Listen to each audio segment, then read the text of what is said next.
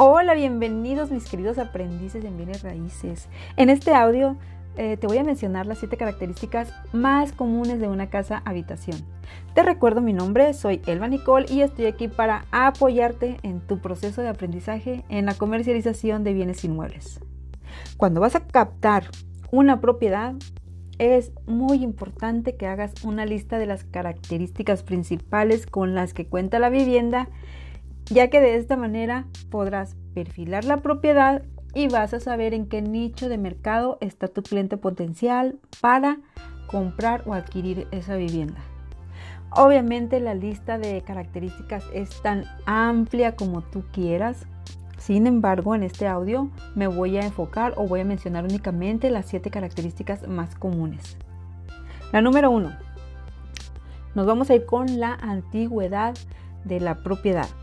Con esta información podrás analizar el promedio de vida de la propiedad y vas a perfilar si se puede o no vender por algún crédito hipotecario o si solamente la podrás vender de manera directa. Y en el número 2, vamos a enfocarnos en el número de habitaciones.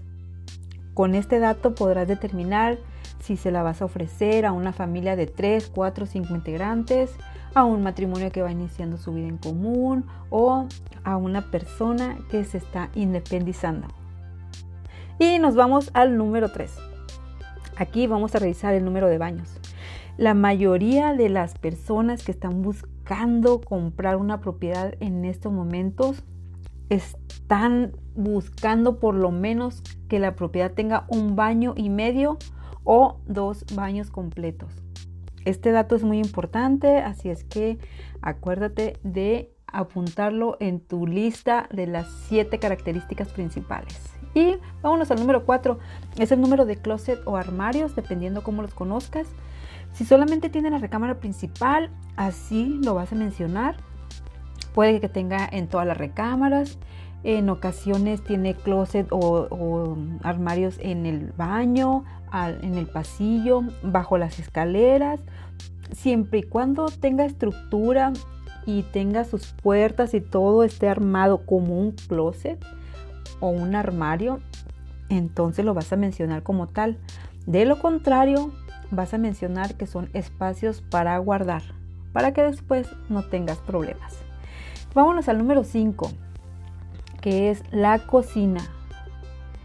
¿Qué incluye la cocina? Es muy importante que menciones específicamente lo que mencione la, lo, que incluye la cocina.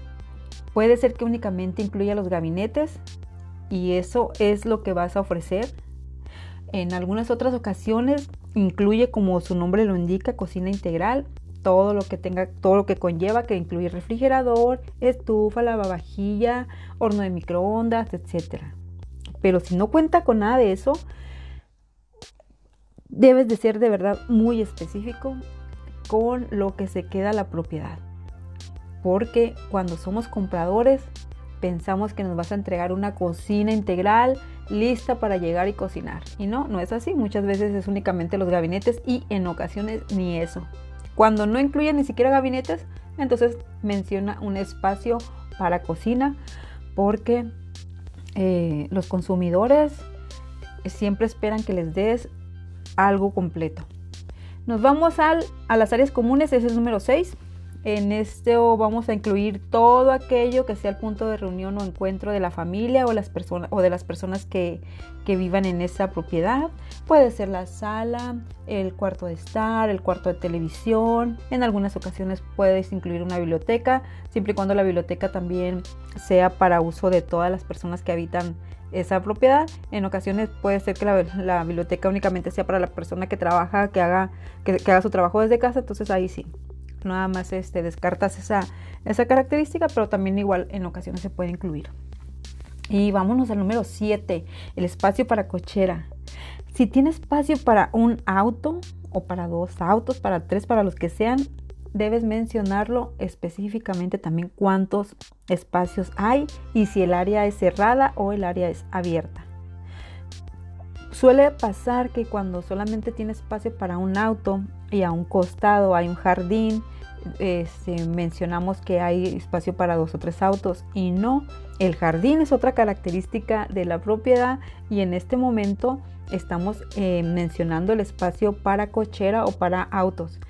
Si crees que ese espacio se puede utilizar para cochera, lo puedes mencionar. Hay un espacio adicional que pudieran darle uso y guardar un auto más, pero no lo menciones como cochera porque al momento de que las personas van y miran físicamente la propiedad, entonces viene la desilusión, la desmotivación y van a creer que les estás mintiendo y vamos a evitar eso.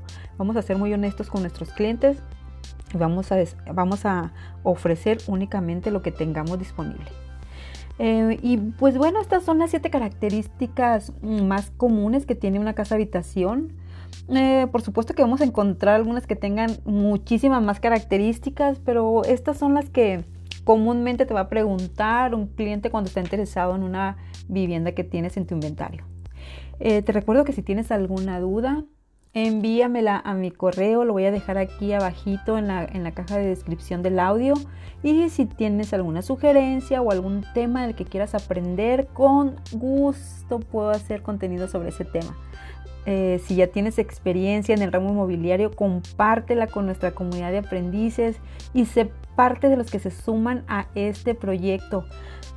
Gracias por quedarte hasta el final del audio. Si te gustó el contenido, envíaselo a un amigo emprendedor para que también pueda aprender con nosotros.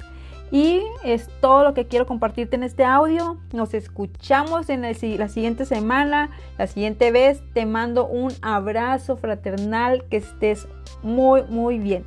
Bye.